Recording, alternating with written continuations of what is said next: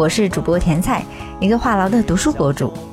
这期是去附近旅行对话主理人系列栏目的第五期，我邀请到了成都知名的音乐社群“蚂蚁音乐空间”的主理人蚂蚁同学，我们将一起聊一聊让音乐离我们生活更近一点的方式。除了去 KTV，还有哪些好玩的音乐体验？以及成都音乐人现在的生存状态是怎么样的？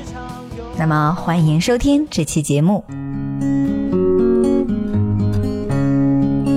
今天是一个特别的录制，是在开元市集的某个角落，然后我跟蚂蚁音乐空间的主理人蚂蚁同学邂逅了。哎，其实是相约了，约了太久了，约了太久了，反而到了这个开源的场合，然后有这个机会。对，对，因为蚂蚁刚领了一个奖。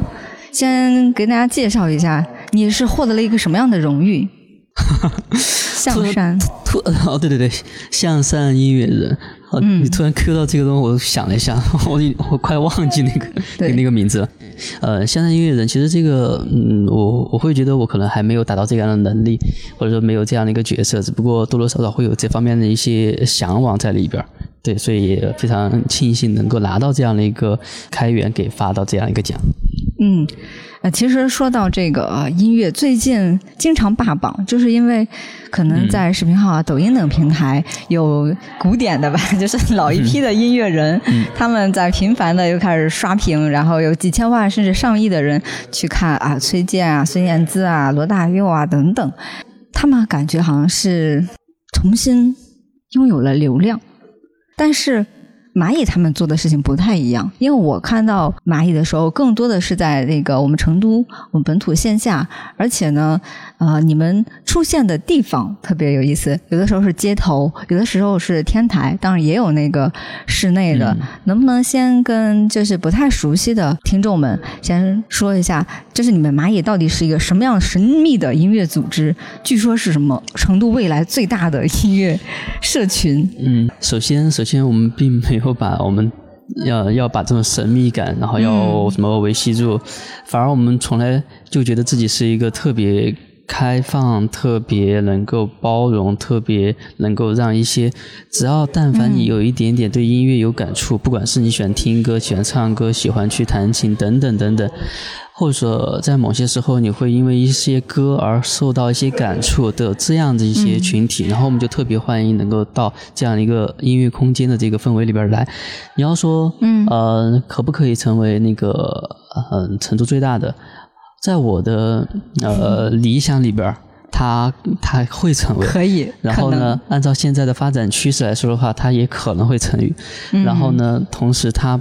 不仅可能会成为成都的，然后可能会西南。范围会更大一点，呃，而且呃，我们现在的情况其实会链接到很多的合作的一些呃，不管是企业、音乐公司，还是说呃有一些活动类社群，然后都会有一些合作在里边，反而慢慢的在做一些品牌类的裂变，所以呃，这也是为什么。不仅是活动，同时演出邀约，还有那个音乐的一种共创，音乐家以及音乐制作，其实慢慢的看得到的量，它其实在变多。对，所以我们也希望能够让很多呃，一方面想拥有一首属于自己歌的人，或者说是想要感受让自己不再。呃，舞台下面纯粹聆听的这部分群体，能够到我们音乐空间里边来去做这样的一些，呃，不管是互动表达、去感受、去放松，还是去挑战自己所谓的呃舒适区，都还是蛮有意义在这儿的。所以欢迎大家能够来。反正我特别有感触的就是你们传达的音乐理念是特别开放的，呃，是比如说。他可能唱的不是特别好，不是专业的，但是它可以有那样一个空间，然后它有一个可以通过音乐这种方式去自由表达的机会。呃，我有几次都特别想报名，但是刚好因为我其他活动有点多嘛，就会有冲突。我特别想去的是那个呃天台的那种，因为我看到小小茉莉在群里有的时候会 PO 你们的那个视频嘛。嗯。呃，据说好像保留曲目，大家会合唱《后来》啊等等。呃，已经成为了我们音乐空间的一个标签。不管呃，不只是音乐空间，在乐团的大小型演出上边，最后一首歌基本上都是这首。嗯，对。所以你们覆盖的人群，虽然说刚才他用开放性，其实老少皆宜，但是据我观察，应该还是九零后的年轻人更多一些吧。我们覆盖的人群是那些刚才提到的，跟音乐有感触或者喜欢，或者说想要通过它去表达的这些人群，他。不分年纪，但是确实有一个现象。对，如果说年纪偏大的，他会有一点顾虑，但他也明显表现出来，他其实是喜欢音乐，但反而会顾虑到我是否能够融入的进来。其实我们音乐空间里边，他年纪最大的有有哎呀五十加的这样的一些朋友，但也有还没毕业的，呃，那些大学生吗？对大学生啊，或者说高中生，有时候也会来参加。对，所以呢，它的覆盖面其实很广。所以我们定义是在喜欢音乐这个人群，就没有去区分他什么工作、什么年龄段。在音乐面前，可能没有年龄啊这些，因为不需要，对，不需要限制。嗯，所以在你们的音乐类型方面，我看呃，好像你们是有几个 team，然后他们会有不同的音乐担当，比如说乐器啊，呃，像是你好像是键盘吗？你不唱歌的。嗯，不是有几个 team，是只有一个 team。南街对南街，它不是一个乐队，它是个乐团。嗯，对，乐团和乐队一个最明面化的区别是人数上的不一样。乐团感觉人更多。对，我们现在乐团有十八个人，然后陆陆续续还会有一些朋友会加入到团里边。最近就有三位朋友，然后就问我怎么样可以加入申请入团，然后把方法那些告诉他了，他们也在陆陆续续的开始准备着这个事情。是专业的吗？音乐不需要你特别专业，或者说，呃，专不专业，其实这块已经不重要了。不重要，对，更更重要的是你是否认可我们的呃理念，喜欢这样的氛围，同时你愿意去做一些相互之间能够去辅佐和帮助到的一些事情就够了。嗯，这个样子，呃，就是你们有一个叫音乐故事的，嗯。它里面是有具体的这个故事吗？还是说，呃，他通过比如说唱歌啊，然后选曲方面来表达他某种情绪啊，或者说流入他过去的某种记忆？嗯，首先音乐它是不设限的。嗯，音乐故事它是一个主题，它也是个标题，但是这个过程里边或者在这个活动里边，它会发生什么样的事情，我们都不知道。也不知道。对。那有没有印象深刻的？让你觉得啊，好意外，或者是很难忘的音乐故事之夜。要说有的话，因为太多了，所以我反而不太想得起来是哪一个了。对，这样子。对，嗯，我们有做过十七种不同种类的音乐活动，因为我们是垂直在音乐板块的。嗯，嗯，那刚才提到的音乐故事，其实只是其中的一个活动的一个分类。嗯，嗯，它其实就是很多不同的。天南海北的一些人，然后会到一个地方来，然后那个地方其实多多少少，呃，会把他喜欢的音乐给分享出去。那基于这些东西，他会去，我们因为那个流程他有这个需求，需要让大家他去说一下他自己印象深刻的一些故事，以及这个故事让他在呃。产生这样的一个感受的时候，他哪首歌对他又产生了一些触及和触动？对，所以就会分享出，而且因为它是一个很强的可以链接到你的情绪表达或者情感刺激的那个工具。嗯，对，所以。你的故事再加上一些音乐，你会让这个人整个就会很容易呃沉到他的那个环境，或者说能够让其他听众能够沉到他那个感受里边去。嗯，音乐确实有那种增强和加深这种情感和这种链接力的这种功能吧？对对对，特别特别好玩，而而且呃，我不知道有多少人关注了我的朋友圈，最近在做一件事情，特别有意思。什么嘛？呃，我发了一条朋友圈，然后说。呃，做一个十天的实验，呃，不管是谁，在十一点半到十一点三十五的时候给我打电话，给我说一个你今天的感受，我会随机即兴的给你弹奏一曲钢琴曲。哇，很妙哎！第一天有一个朋友打电话过来，然后他给我说了，但是那那个内容我就不太好分享。好，你说一下。笼统的一种感受吧，你弹了什么样旋律吗？他他给我表达了是有一点点遗憾的情绪在里边，然后我就给他弹的是呃没有哪首歌是纯纯即兴的，可能那一个弹完了以后我也不可能再弹第二遍，也弹不出来，记不住。嗯，对，但是在弹奏过程里边，呃，我能够很清晰的听到对面的声音是有抽泣的。哇，音乐的这种。治愈感立马显现了，是吗？嗯，它或许有治愈，但也或许会给到大家一种把情感可以去放大，把我们原本想嗯，压在自己心底边的想法，然后这个时候就可以去释释放出来。对有的时候我甚至觉得在增强情感方面，它甚至超过文本啊，包括艺术，就因为好很直接，嗯它会跟你的心心跳都会有一些反应的那种。对对，其实我这个这个点我特别认同。嗯之前我在音乐空间的公号里边也写过一篇文章，然后里边其实就是说，呃，音乐它是一个非常自然而然的一个我们在身边里就会看得到，呃呃看不到，但是能够感受到的一个东西，它是戳到你的灵魂深或者精神类的这个东西，这个这个事物。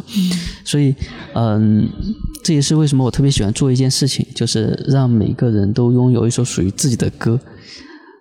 嗯，我们你说到这个，每个人拥有一首自己的歌的时候，然后我就突然想到，很多人可能就觉得会有门槛，然后但是呢，就是我们每个人其实就像是我们每个人可以写一个自我介绍。对吧？每个人可以拥有一份简历一样，但是这个东西能不能变成旋律，用音乐的方式，然后去表达自己？你现你们现在是这个东西，呃，是完成了嗯，首？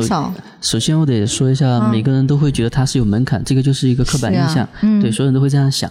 呃，但是要想一想，有多少人真的去研究过，或者说去了解过这一件事情的？对我们没有尝试，然后其实就已经对，停在了那里。这是一种心理暗示，所以我们想做的事情就是如何可以把这种心理暗示变得。呃，不可能说没有，但是只能、至少能够让大家觉得这个事情其实没有那么难。嗯就并不太难。呃，在这个过程里边儿，我给呃我朋朋友要给某一个人过生日，然后他为他写了一个东西，对我们把它弄出来了。呃，我有两位朋友在结婚的时候，然后嗯给他的舞台对面的那一位，然后现场唱的是他们写的他们自己的故事的曲子，哇。还有哇，这种场景原来你这么一说，我觉得好多啊，就是赠予别人的这个礼物，还有像是这个求婚呐、婚礼这种场景。啊，你你突然就是拓拓宽了一下我对这个这个拥有一首歌的，就是它的那个场景，我以为就是比如说写一首歌就属于我我我珍藏自己，但其实它是可以分享，它是可以 share，它可以表达更多。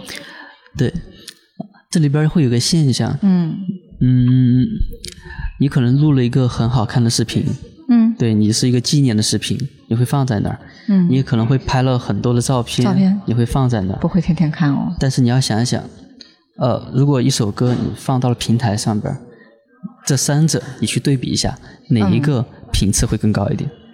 必然是音乐呀、因为它，它的它有实时性，而且它它可以伴随，嗯，而且它不需要消耗你太多的精力。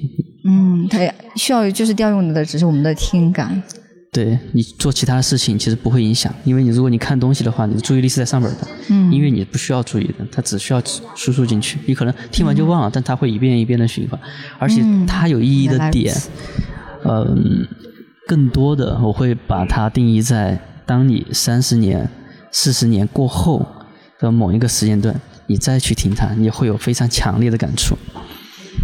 听一首自己的老歌，这个老歌有可能是你写给自己的，嗯。有可能是你写给那个时候已逝去的父母的，有可能是你写给你后边可能要去表达的嗯。爱的子女的，你这有可能是写给呃另一半的，然后你可以通过这种方式，或者说一个扳机、一个开关，然后会把那种之前很甜蜜的那种情绪给调动起来，嗯，这是一个特别好的一个东西。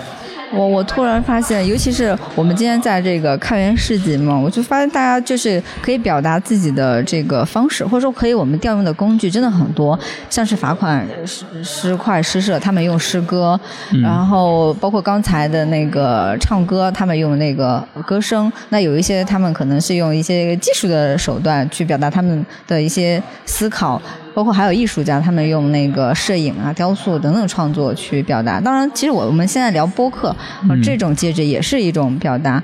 但我突然发现，音乐这种表达，然后我就加了很多，它就是它就会加了很多感性的东西，就是它会倾注更多的这种感情。可能创作的时候需要一定的理性，但是当我要拥有一首自己歌，或者说我要给别人创作一首歌去表达某种感情的时候，你发现你去投射的其实就是你的感情，你的真诚。感性和理性，它是一个共存的一个状态。嗯。反而我会觉得，嗯，人可爱的地方就是因为他感性的地方，而不是他理性的地方。对，所以或许本能上来说的话，如果说我们我们生活状态不是像现在这样的一个社会状态，嗯，呃，什么高楼大厦呀，有很多工作情况，如果我们真的还原到非常原始的状态，这个时候你可以去设想一下，我们是处在一个感性还是理性中，这就是本能了。我觉得可以再多聊一下那个南街乐团吗？因为我在去年想找你聊的时候啊，我就注意到一个事儿，就是我才知道在在成都成为街头的艺人、街头歌手需要考试，什么是是有一个什么样的流程吗？我我之前是以为呃可能很简单，或者说大家都可以在街头去啊唱歌啊去做音乐表达，但事实上。它是有一个什么样的流程？才能做这件事吗？嗯，首先这个事情其实是就成都市政府，然后是为了规范我们很多的，就是街头艺人，因为为了让呃我理解的是为了美化，而不是让很多不管好与不好的都可以在街头上去去这样子表演。对，其实也是为了打造城市名片，所以有这样的一个就是机构单位，然后在专门负责街头艺人的这样的一个考核。对，刚好我们南极乐团也拿到了这个街头艺人的这个批准和证书。所以，呃，其实现在成都的音乐氛围是越来越向好的，就是音乐也是一个非常大的一个板块。嗯，街头这一块儿。也给很多的一些纯粹玩音乐的，或者说音乐出来的人，有一个更多的曝光自己的机会。嗯，对，也算是一个政府在呃维护和推进的这样的一个东西。我曾经在某商场的一个小广场上看到过一个自己在弹唱的，嗯，然后据说他好像也也玩 B 站啊等等，嗯，我感觉他就是一个。你叫独立音乐人也好，或者叫就叫做街头艺人，或者是个体户也好，他就是自己，他的乐器啊，他的那个唱歌和他收收钱的小摊摊，对，但他感觉很很很自由，嗯，但是就是我们围观听众，除了在那个时刻哈就觉得哎唱的不错，给予一定的支持之外，也会想说啊这样的这个音乐人，或者说现在即使在成都这么好的一个土壤里面做音乐。就大家的生存，就是生存的保障等等，一般会怎么解决？纯粹的音乐人的话，嗯，除非你做的特别的好，否则的话，其实你会还还是很多时候会饿肚子。嗯，对，嗯，所以呢，其实我看到的目前能够养活音乐人的，其实是有两个比较大的一个方向，一个方向就是教育。音乐培训这个板块，对对，呃，然后第二个板块就是版权板块，因为像现在的创作写歌，嗯，对，这个是，但是它赚不了太多的东西，哦，而更多的就是我们看到很多平台，因为大家其实有抖音，有 QQ。有等等一些平台，我们看到很多火的曲目，其实版权这一块的话，多多少少就和他们是沾边的。很多比较比较厉害的，或者说自自己觉得自己还蛮不错的一些音乐人，他们就会时不时的去发表一些作品，然后到那些平台。当然，也有一些厂牌会去包装他们。刚好，呃，我们南极乐团和音乐空间也在和一些音乐厂牌在合作。嗯，对，所以呃，音乐人你要真正意义上存活下去的话，虽然现在环境很好。但是呢，它的生存模式其实还没有那么的明显。就说刚才说的两个板块，然后 其他的可能还是在探索，或者说它比较比较比较比较小。嗯，对，主流的是前面两块。对，很多在探索。其实我们现在在打造一个音乐生态。哦。对，音乐生态这个板块的话，其实会覆盖更多的人，当然也会呃。我的规划里边是会给到一些音乐人一些兼职的机会，但全职比较少，但是会有兼职的机会。现在刚好音乐空间也已经在给到一些人兼职了，对，就是他们可以有空来串个场。接个单之类的，呃，这种兼职，对，一方面是接单，一方面是活动类的、演出类的、活动类的，还有分享类的，对，都会有产生这些给到他们的，但是还不能让他们能够以全职的形式，因为这样子压力会很大。对，大家双方都更自由一点吧。对，所以我们在看到呃，就是刚才提到在街头上唱歌那些人群，你要说他们对今天的收益有多大的期望吗？其实我看来并没有。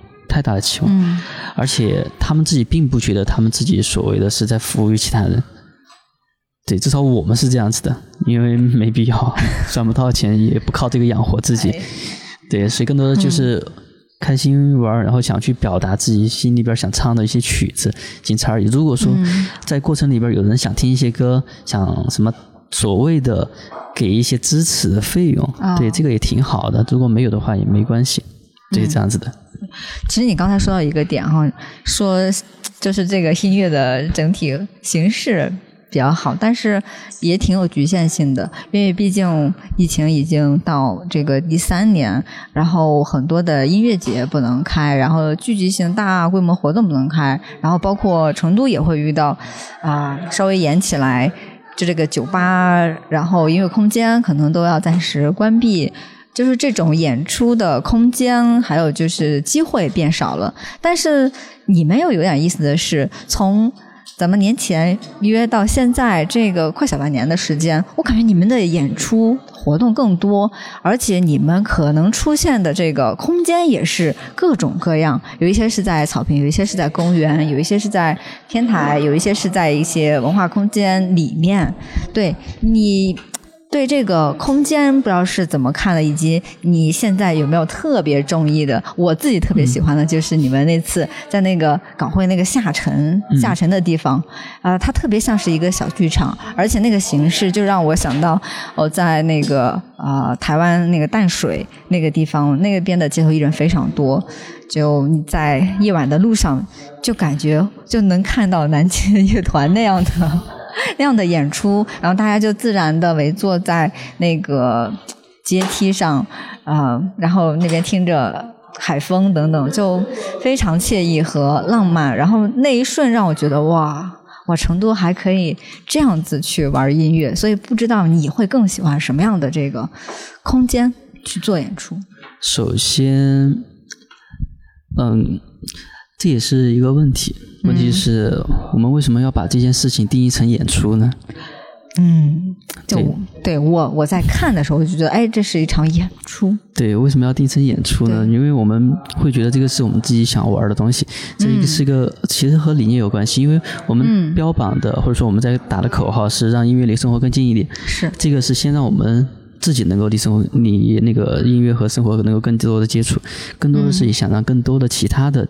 不管是听众还是参与唱歌的，还是呃等等还没来得及来到现场的那些呃伙伴们，能够去能够去感受到这些东西。嗯，所以呃，而且还有一点，就我们刚才提到疫情嘛，嗯，呃，疫情确实关闭了很多东西，但是有一个很明显的现象就出来了。嗯，我们人类是有需求的，是有精神类的需求的。对，如果只是饱和了所谓的果腹，所谓的金钱。但是那些部分我们怎么去填补？这也是为什么音乐空间它会慢慢的变大，是因为它通过音乐去戳到了部分人他在精神方面的一些需求，他需要的这个场域，他需要这样的一个环境。因为我们打造的不是你来听歌，而是你来表达，你来唱歌，你去交际，你去交流。音乐只是一个媒介而已。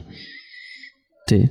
通过这种方式能够去聚合到一些人，然后像你刚才提到的，嗯，这种所谓的演出，对我们其实只是让大家在一起而已，通过音乐方式。嗯，我觉得对你刚才的那个说法，就是打破了一个演出者，还有就是观看者，就是感觉好像我们是隔开的，我们区分的很很清楚。嗯，你们想做的事情，其实就是大家是 together 聚到一起，对吧？一起 enjoy，一起做一些。表达，对，你们要做的是这件事情。哎，我发现你们那个叫 slogan 还是叫口号啊？就是让音乐和生活更近一点哈。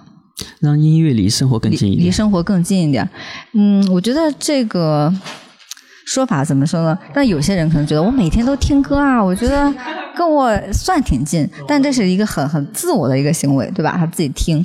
那音乐它好像还有一部分呢，是需要大家在一起，就是他或或者说音乐和就年轻人的社交有某种天然的这种呃关联。就你们在做的这这种十七种这种活动类型里面，在设计之初或者发展到现在，有没有发现其实它可能？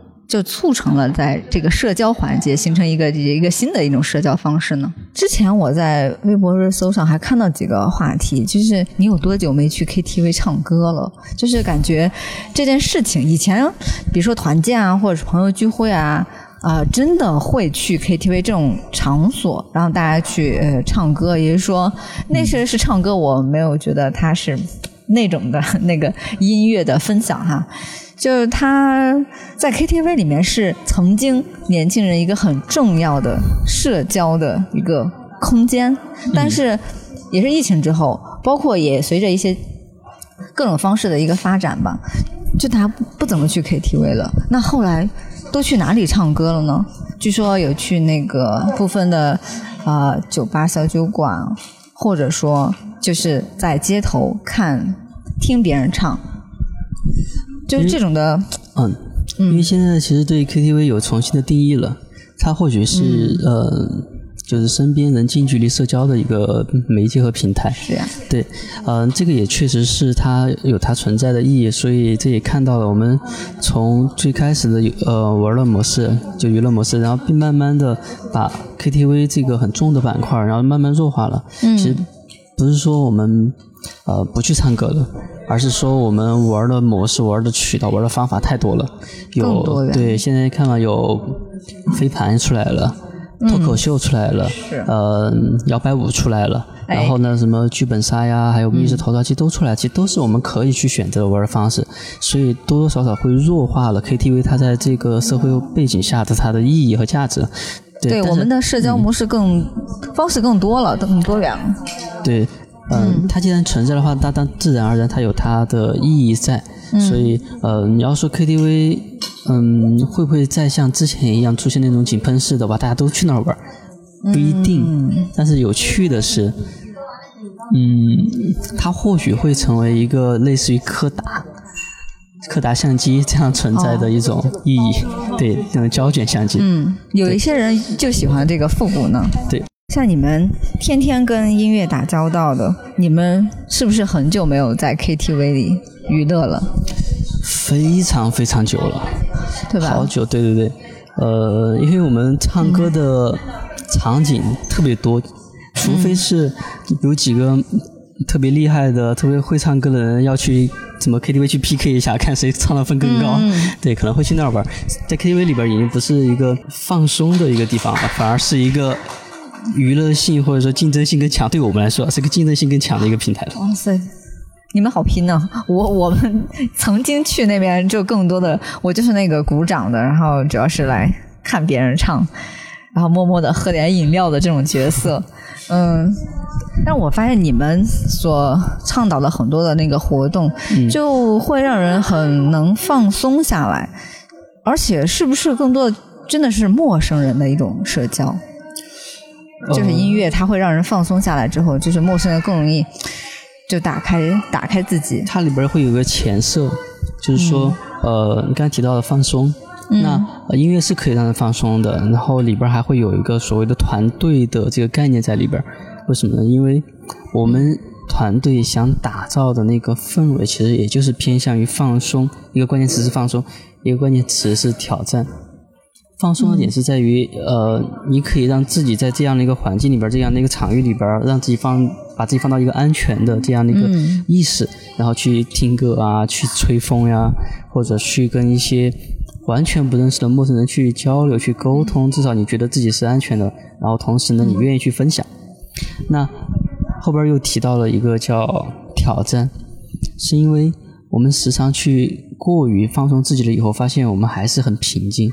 反而生活里边没有太多的波澜，或者说或者说那种波澜不足以让你就感觉到被刺激到了，或者说嗯等等之类嘛。呃，这也是为什么说我们去舞台化没有谁是 C 位，或者说所有人都是 C 位。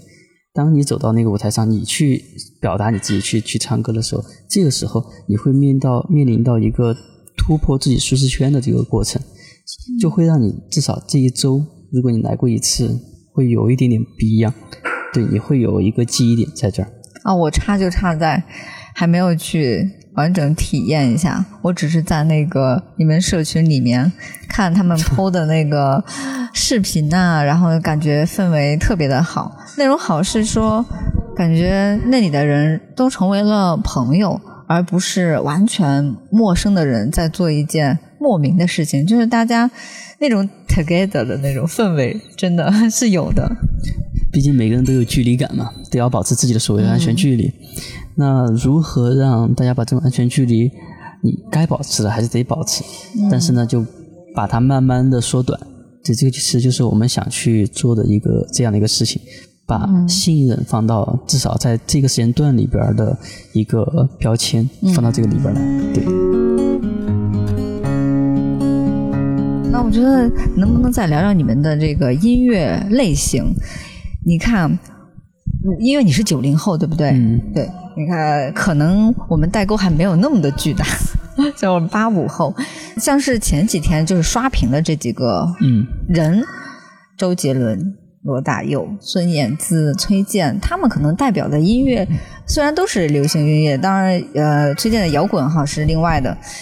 它其实还是有点点呃不同的，然后就不知道你们在做这个乐团啊，就你们自己的原创音乐，或者说你们在做这个音乐的这个活动的时候，更多的是用哪种音乐的类型让大家 together？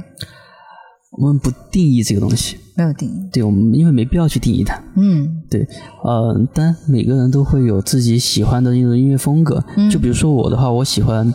做那种流行和交响，我觉得这两个音乐它会让我去表达情感，同时交响可以让我产生一场景感、画面感，对，它会很舒服。那有的人可能就喜欢那是民谣，因为去讲述故事。嗯，对，有的人可能就喜欢摇滚去发泄情绪，但也有的人特别喜欢轻音乐，然后去慢慢的这种感触，然后切入进去。嗯，对，所以呢，呃，我们不去设限，因为。因人而异，现场这么多人，那我们还要去去控制哪个风格的话，反而有点呃把人群变小了。对，所以呢，呃，我们希望的是音乐是自由的。就比如说有很多呃你刚才提到的呃呃那些明星、那些流量艺人，然后在这个环境里面，在最近一段时间，然后频繁的在不同的直播平台上去做曝光、去做演唱会，然后也引发了很多的轰动，或者回忆杀嘛，回忆杀。其实这个也。看得到，呃，为什么会有回忆杀？为什么会让很多人去打榜？为什么王心凌一首《爱你》就可以火遍所有的微博数据啊？等等等等等。呃，我我甚至觉得他们是有一定的营销和做出来的。呃，可能大概率是会有的，但是呢，为什么会产生传播？它虽然是营销，营销的目的是为了把人心里边的一些东西给勾出来。对，确实勾出来了。然后我看了浪姐那个第一期的时候。然后我就特别想在家唱歌的时候再唱《爱你》。嗯，对，所以所以你看嘛，嗯，不是说我们心里边没有，或者说我没有去表达，而是需要一些媒介把那些东西给我勾出来。对，嗯，其实营销这个点是在我看来是特别好的，嗯，因为你不愿意去表达东西，我让你看到了，让你能够去跟随它，其实就是让你去表达自己的东西，嗯，表达自己对青春的回忆。对青春的怀念，对爱人，对呃美好东西的向往，对什么罗大佑给我们的什么，呃，对他的那种感触，像孙燕姿，她给我们的那些记忆，对勇气。孙燕姿代表着勇气，对我来说。对，所以我们是需要这些，呃，我们情感里边之前不太愿意去表露的那些感受，对他们就刚好给我们放大了而已。我刚好前两天看你们好像做过五月天的专场吗？嗯，昨天。哎，那个是，比如说是你们合作方要求的，还是你们自己选主动选择的呢？嗯，昨天的那一场的话是有一个群体，就是成都的舞迷这个群体，对他们的那个主理人，然后就问到我嘛，就说我想搞一场五月天的那种专场，嗯。然后就跟我说你可不可以来协助一下帮帮忙，然后也可以也嗯、咱们社区联动一下，嗯。对我说可以啊，没问题啊，反正我也喜欢五月天，对，然后就就做了这一场，嗯，对，五月天也是我们青春时代的回忆，然后它也挺流行，而且特别容易引起共鸣。但是我不太清楚，尤其是不太清楚，比如说九五后、零零后啊，据说他们更喜欢、呃说唱音乐啊，就是现在的或者电子音乐啊，就不太清楚他们还会对我们曾经非常喜欢的这些感兴趣吗？喜欢什么东西真的不是他们决定的，是吗？不是他们决定的，而是他们身边出现了多少的声音而决定的。嗯我们之前是因为我们身边只有那些，我们只出现了这些，所以我们就会喜欢这些。嗯，而现在你会看到很多，百花齐放，其实现在是对，现在你会看到很多综艺，就像之前一阵子那个《中国好声音》《中国新说唱》嗯等等，他们就是一阵一阵一阵出来的。还有个之前那个乐队。知道吗？有有部分就开始开始喜欢乐队，他们就是因为在这个年这个年龄段刚好去接触到了这些声音、这些综艺，然后去反复反复的洗脑。他们看到很多朋友圈呀，还有那个短视频，都是这些。他们只媒体环境的一些影响。对，这是潜意识。如果从心理学来说的话，其实就是给你种一些你喜欢的因子而已。对，如果是我们曾经，然后有机会接触更多元的音乐形式，说不定曾经我会更喜欢古典音乐，或者是专门喜欢爵士啊等等啊，看起来好像那什么，但现在就是我们青春记忆里面，就是流流行音乐，尤其是这个港台。港台音乐哈，对我们就是大陆年轻人那个影响，真的是有点根深蒂固吧。我觉得也算是美好的，对。这个啊，会变的，会变的，会变的。现在看来我还是太怀旧了。这个，因为我有明确的感知感受到啊，呃，虽然现在喜欢他，或者说他喜欢他的风格，但是你的阅历起来了以后，你会发现，或许他那个时间段表露或者想表达的东西，呃，已经没有你现在的阅历那么丰厚了，或者理解上会有不同了。这个时候，你可能就会喜欢更不一样的一些内容。好，我我看来我也需要不断的去拓宽自己对音乐的认知和边界，然后去听更更丰富的一些音乐形式吧。哎，我觉得可以再聊聊你们那个原创，因为我之前做一期线上播客的时候，就是米娅她不是参加了一期读诗的吗？嗯然后当时她她特别想指定的一个背景音乐，她说你们能不能用南街乐团，就是他们做的一个音乐，它里面好像有雨声啊等等的，我嗯不太记得名字了，不好意思。呃，然后我就真的插用用了那个那个背景音乐，就是那个插曲。哎，你们现在的这个原创原创的这种能力，有没有觉得特别特别厉害的地方？原创这个点就没有说厉害与不厉害，因为这个就是灵感。灵感，对，灵感有，灵感特别好，呃，真的特别好，这个东西也是一个伪命题。对，灵感出来了，就刚好去表达了，然后被更多的人听到以后会有喜欢，这个可能在很多人就会觉得它是一个还蛮不错的一个东西，它是一个好东西。所以相对来说的话，呃，创作这一块儿，嗯，它没有一个判断标准，它不会去衡量它，就呃，但从其他。其他的作词作曲，它就是纯创作，然后呢，编曲也是会有灵感在里边儿的，而这东西其实编曲就会有一种程式化的东西了，对，它就会有好与坏，就是更能够戳到曲子想表达的意思之类的这种，然后到再往后类似于什么呃演唱呀、录音、混音啊，对之类的，但是在作词作曲这一块儿的话，其实没有太多的去界定它的好坏。这样子，那作为你比如说原创音乐人来说，是不是也是还是会希望更多的人可以去听到，或者说去用到？你们会有这种期待吗？比如说像写书的人，也是还是希望有更多人可以看到它的。它不是我们目前特别或者是最想要，但如果说被更多人喜欢或者说被传播的话，那是好事情。但是我们的创作的初衷其实不是这样子的，哇，那你心态真的很不错。对因为呃，表达自己想表达的东西，嗯或者说去尝试自己没有体验过或没有做过的东西，反而是一个生活色彩上的一个有意思的点。对，如果这个意思的点，然后被渲染到更多人听到，然后把这个颜色变得更鲜艳了，那挺好的。但如果没有的话，那有这样一点也挺好的。就是很想跟你探讨的一个问题是，音乐加什么？音乐可以加，可以跟什么东西去做更多的这种链接和结合？因为这两天我跟啊有一些。空间和这个书店，然后我们有想做一些诗歌推广的一些活动嘛，哈，然后他们有一些也是一个半个音乐人吧，他们就会做一个音乐加诗，当然也会带一点酒啊，这种听起来很很浪漫的事情，就是这种诗歌朗诵会加音乐会的这种形式，嗯，氛围呈现出来就感觉。因为我刚好有事情没去哈，他们的视频呈现出来是有点嬉皮、波西米亚，偶尔朋克摇滚，然后又会有民谣，然后它就挺多元的一个形式。所以说，诗歌或者说文学，然后加音乐，其实也是一个很好的一个方式。嗯，包括像是很多应该是综艺节目吧，叫。啊，叫朗读者啊，等等的。其实文本就是文学的语言，然后它配适合的这个音乐，它这种情感表达是是一种加成的一个一个状态。呃，你现在是还没有考虑过，比如说是和加你们玩的这个音乐的这种形式吗？嗯，我在做这一块的时候会考虑到它的那种契合度以及它的密集性。嗯，呃，这里需要先，就是我先问你一个问题。好，就是说，嗯，如果说让你马上反映出三个行业，你会想到哪三个行业？行业吗？对，行业。嗯，媒体行业。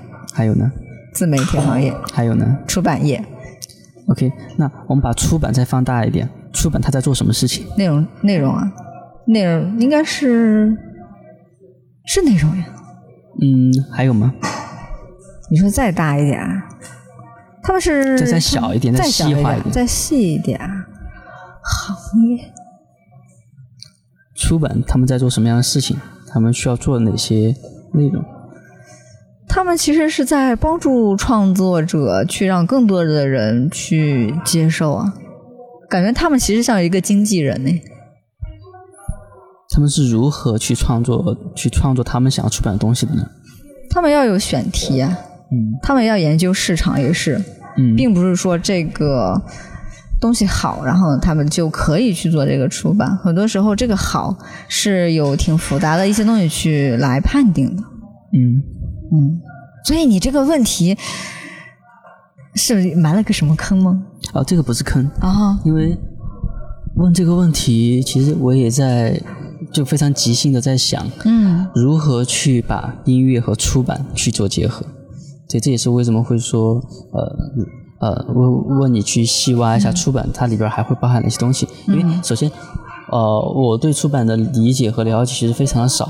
哦，其实出版行业有传统的这种啊，比如说书籍的这种出版哈，当然现在也有一些，比如说电子化的这种出版，还有一个稍微小众的类型哈，叫独立出版，一般会在一些啊艺术书展啊这种形式里面，它会有自出版物这种形式，然后一般更多的是有更有想法的艺术家啊，或者说是写作者。然后他们通过一定自费出版的形式，把他们的东西制作出来，它可能是没有这个书号的。对，所以刚才也提到了，呃，出版它需要一些保障，那这个保障其实就是所谓的那些呃艺术家呀，或者说是一些制作者，对吧？嗯。那这里这里就会有一个有趣的东西了，所有的跟创作有关系的东西，它是需要灵感的。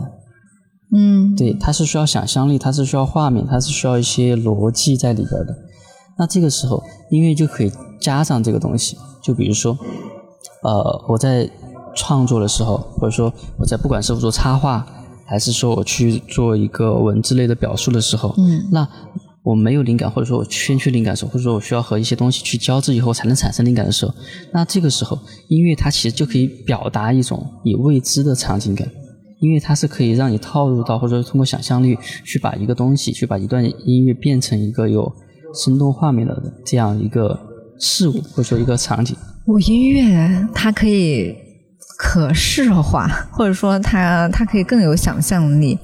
哎，我觉得这个不是不是特别的好理解啊。如果是一段旋律的话，它可能传达呃某种情绪，这个可以理解。如果它带上歌词哈，歌词它毕竟还是有文本内容的嘛。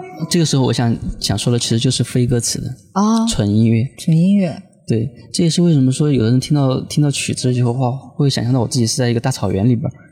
一个想象以后会会有什么？刚才提到这个河流的声音，我会想象我是不是在河边？就但你的想象和我听到这段音乐想象可能是非常不一样的。那不重要，对吧？对，嗯，因为你需要的是你的想象。对我关注我自己的就可以了。对，所以我们要让想象多元化。嗯嗯，这个音乐倒是可以实现。对，所以这个时候音乐家这些东西，它就可以一方面让你可以有更多的呃，通过声音，通过听觉，让你产生一些灵感。让你能够去想象到自己可能没有想象到的、没有触过的一些环境里边去，或者说没有去感受到一些更细腻或者说更更好放的一些情感，对，它就可以加起来。而这种感觉是就类似于，如果说我是一个作者，我要写东西了，呃，我如果说他已经先把他想写的一些框架出来了以后，那我们就把它变成一个阶梯。就比如说这个框架里边，我先要走到哪一步，然后那个部分会发生什么东西？OK，那基于这种。东西它会带来什么样的情绪？OK，这个时候音乐会根据他的描述，我们再把这个情绪通过音乐人的感受去给他书写一下。对，如果他基于这一步能够感受到不同的环境了以后，我们再往前走一步，又到另外一个房间或者另外一个场景了。那这个时候再给他表露，我这个时候可能会有悲，可能会有喜，可能会有更多的一些呃表达或者说画面在里边。嗯，那它就是一种可能性的一些契合。我感觉你们好像是在玩一种想象力的接力游戏，就是文本歇一会儿的时候，然后这个音乐，然后又又开始在做这个表达，然后接下来，然后音乐就是文字又有有了新的灵感之后，然后文字又继续。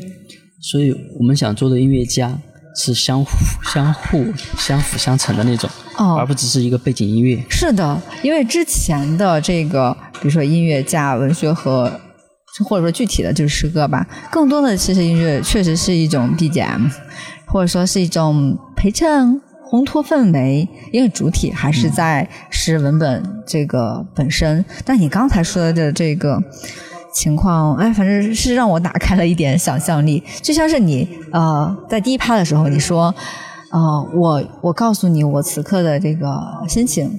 然后你回复了他一段弹的旋律，对，好像你是用音乐在回应我的感情一样。它会让人更敏感，我觉得很棒。但是它有没有就是非非常明确的这种呃应用的这种场景？呃，它有一个场景，嗯，像刚才提到的话，它更偏向于有创造和情绪发泄的那些场景里边。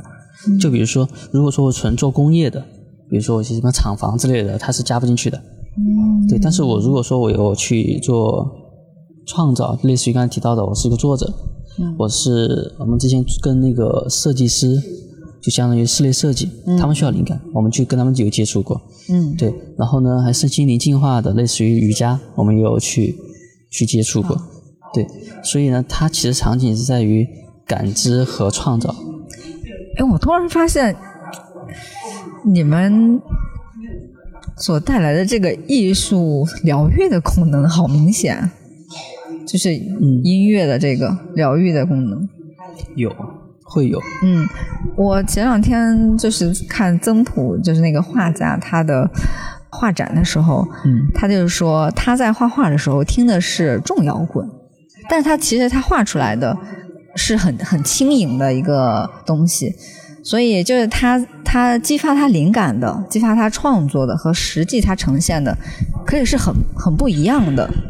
然后当时我也挺意外的，就是音乐对这个艺术家他创作的这种激发，他可以有那种的反差，很奇妙。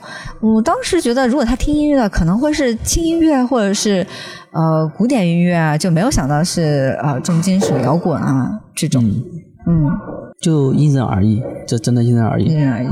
其实大概率的情况是跟他相反的。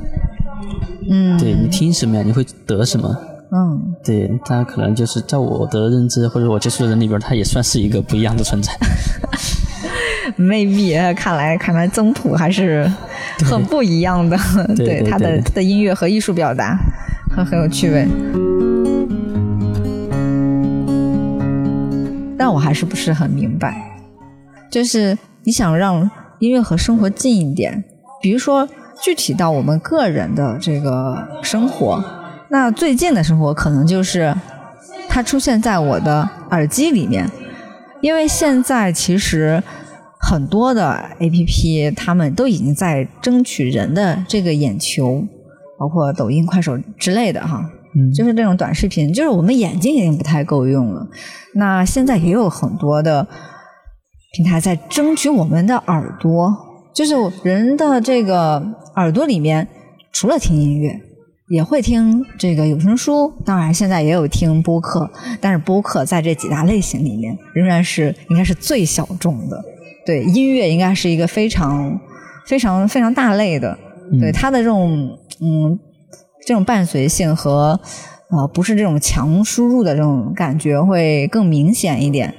所以就你知道吗？咱俩就我在做的播客和你在做的这个音乐，谁会离生活更近一点？我突然发现还是你近。嗯，首先，首先一方面我们没有去做这种比较，而且也没必要去做比较。我是一个直观的感觉。对，然后呢，我们也没有所谓的去抢占我们的的什么注意力。嗯。对，因为这个没必要。再加上让音乐离生活更近一点，一方面是我们的一句口号，它能不能实现？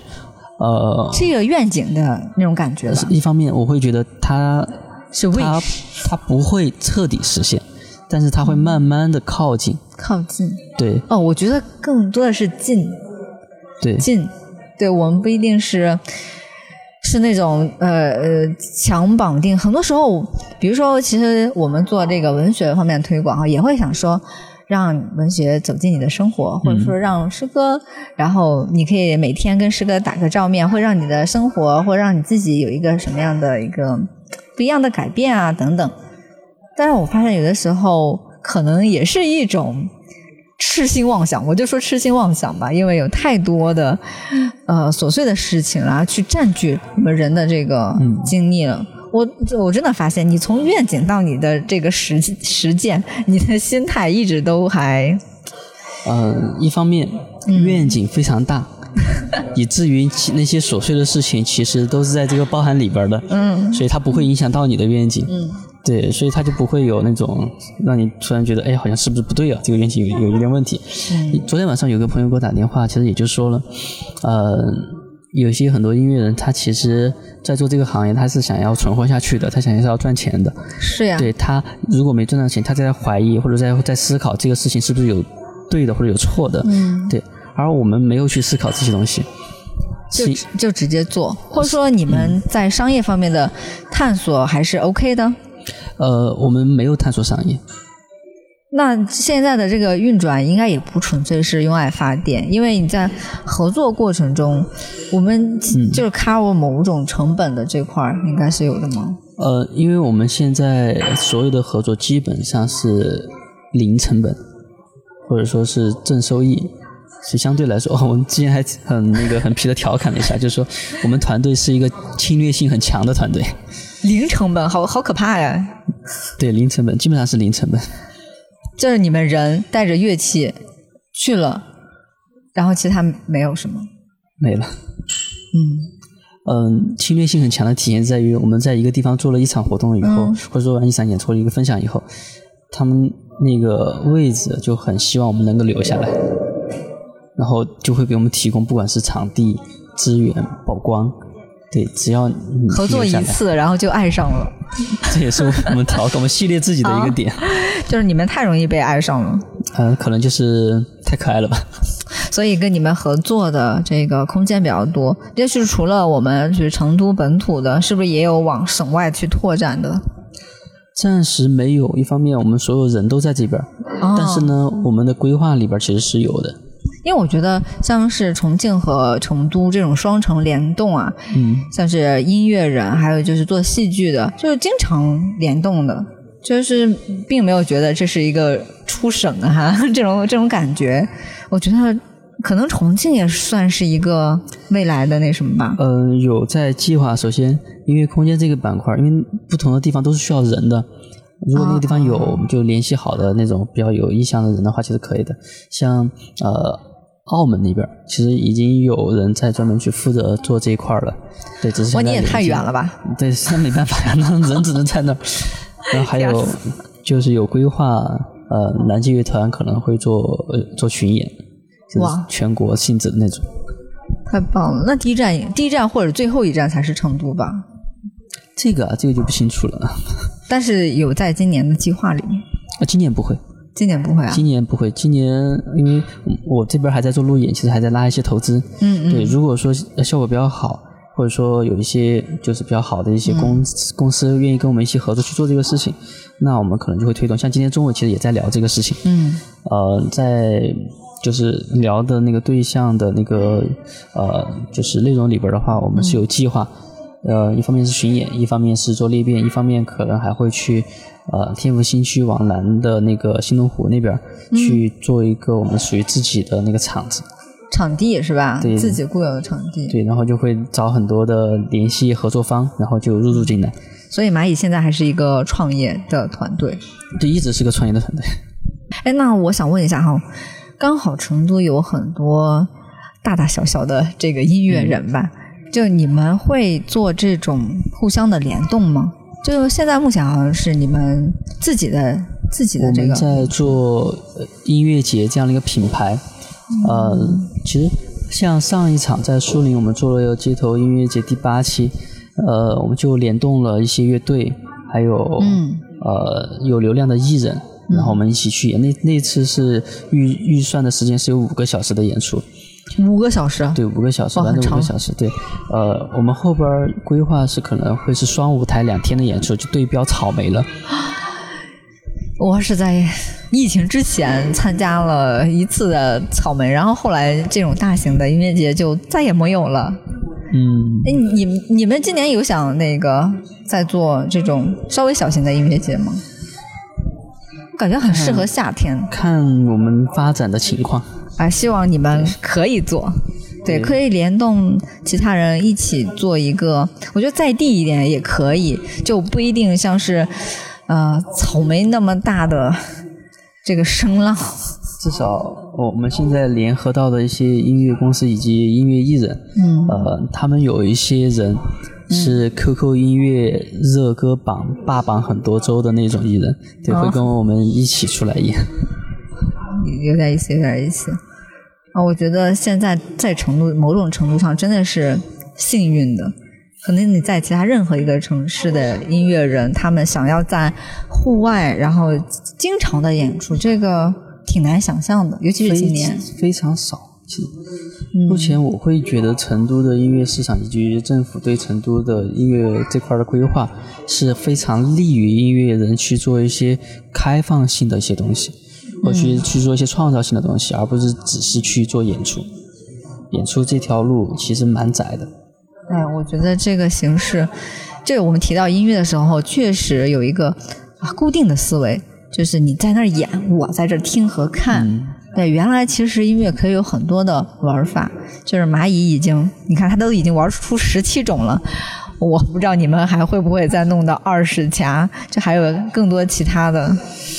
十七种里边其实也有很多企业，就是让我们跟他们一起玩音乐文创嘛。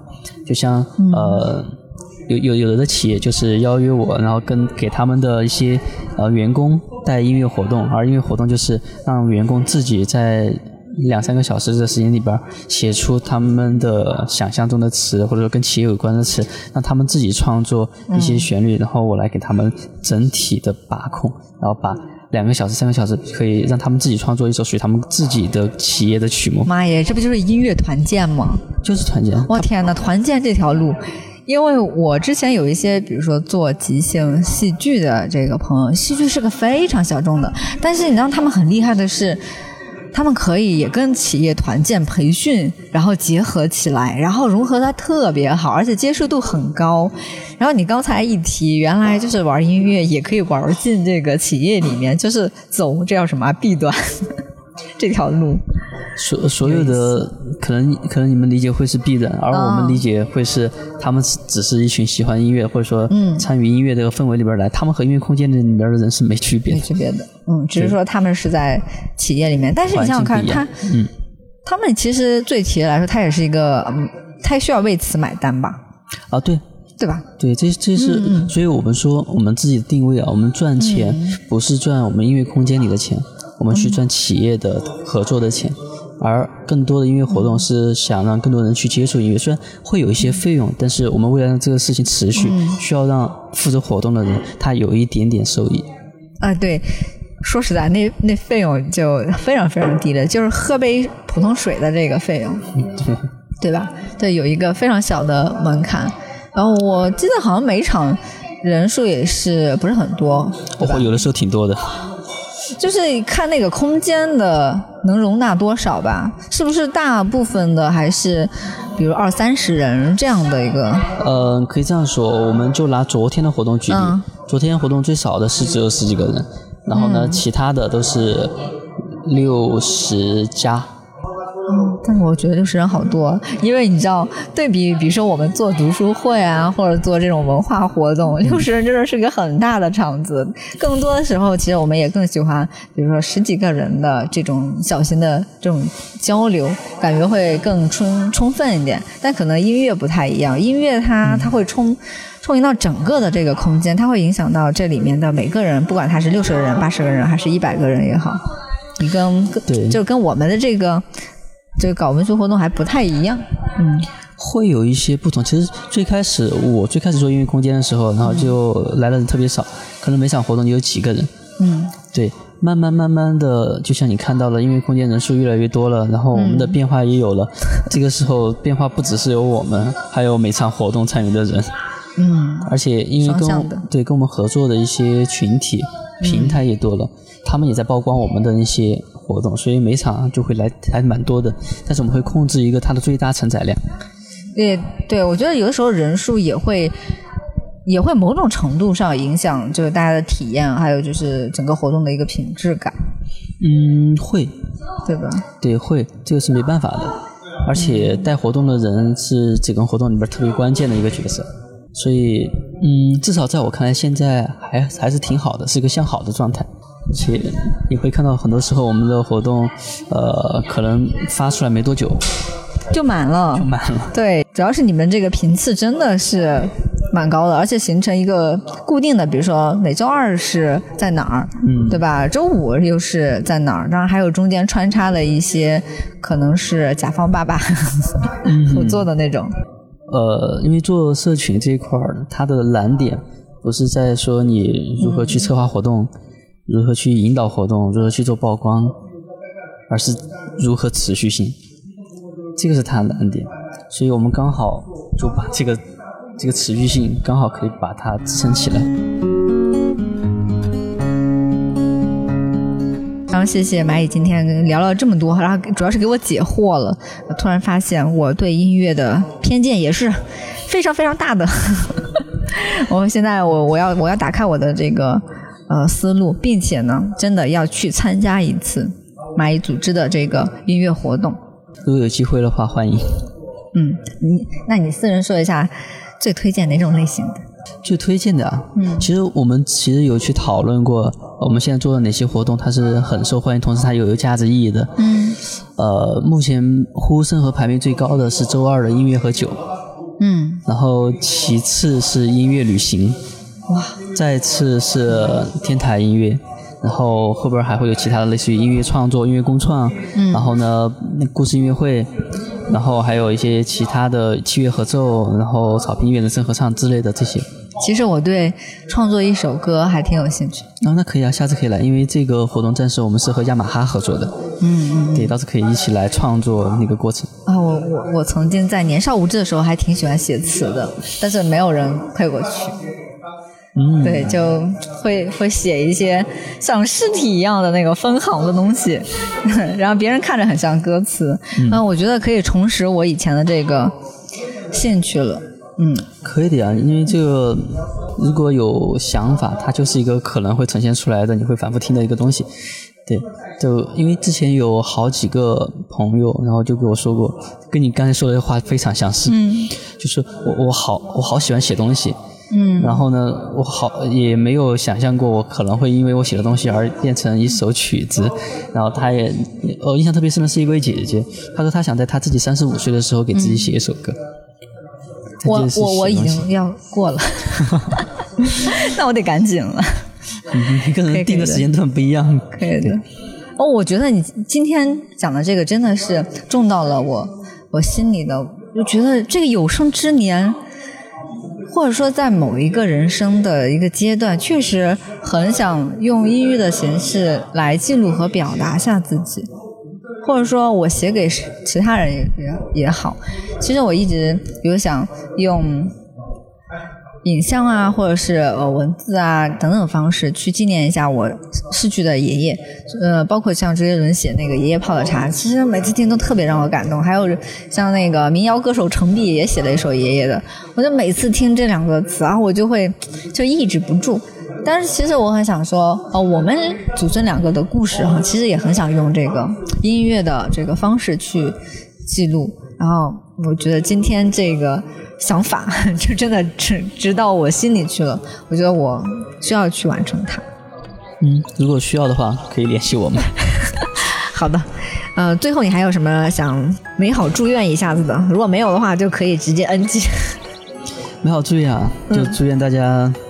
生活幸福，天天开心。对，让音乐和你的生活再近一点。如果喜欢音乐，那就更好了。嗯，好的，这期就聊到这里，再次感谢马阿姨。谢谢。感谢你订阅收听《近于正常》，我是主播甜菜，我们下期再见吧，拜拜。